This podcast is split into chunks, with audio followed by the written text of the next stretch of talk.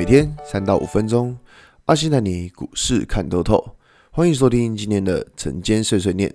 大家早安，我是阿信。今天是三月二十三号，礼拜二。先来为大家整理一下昨天的美国股市。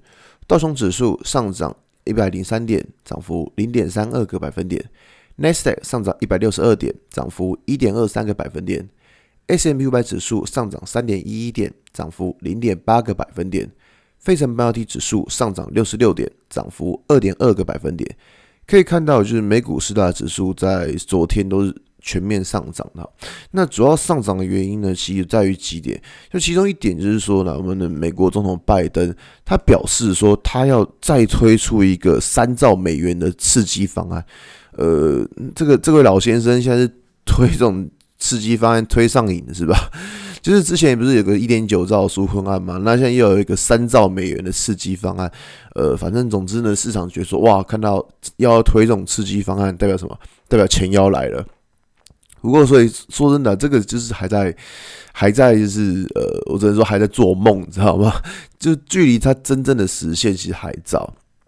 那我们看到就是说，那市场就是反映说，哦，这有毕竟它还是是利多消息。如果它真的要做这种刺激方案，但当然是算利多消息啊，只是说，呃，我觉得这个东西还是一个梦，而且你要想，如果美国要推这种三兆美元的刺激方案，大家会想说，哦，那你还要再印多少钞票，你才把它推出来？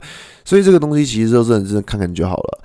那可以看到，在最近呃，我们可以知道说，在上礼拜的时候讲过说，因为公债殖利率飙涨嘛，所以说可以看到很多股票都在下跌。那我这样讲，那其实最近可以看到一件事情，就会发现，哎。公债殖利率涨，但是很多股票，像很多电子股已经开始没有没有下跌了。我觉得这是一个可以值得关注的现象，就是说，因为你看像昨天，像昨天就是电子股，像呃像比如说联电啊，就虽然跌升反弹。那我这样讲哦，就是这个公债殖利率跟大家讲过，就是未来我们要观察，就是说什它什么时候会开始钝化。所有钝化，就是说市场会开始就是呃不要就是不要这么因为。公债殖利率飙升就开始恐慌，当市场开始钝化了之后，其实公债殖利率的东西这个议题就不再会被影响了。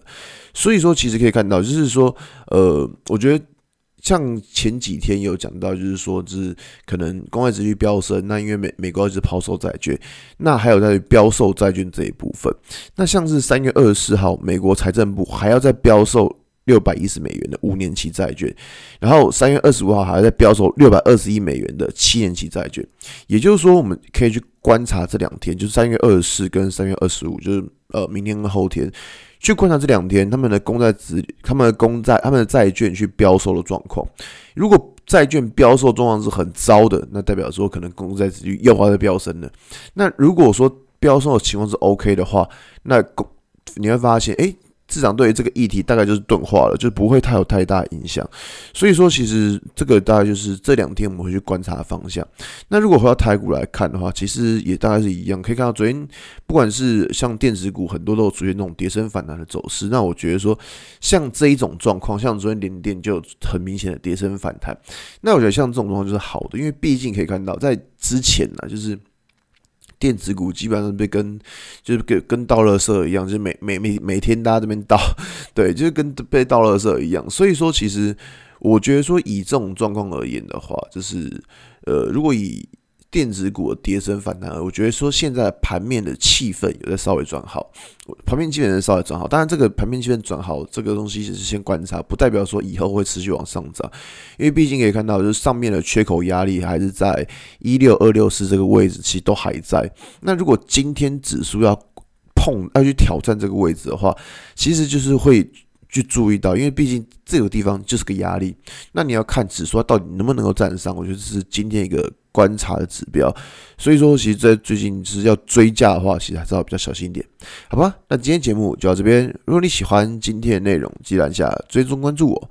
如果想知道更多更详尽的分析，在我的专案《给通勤族的标股报告书》里面有更多股市洞察分享给大家哦。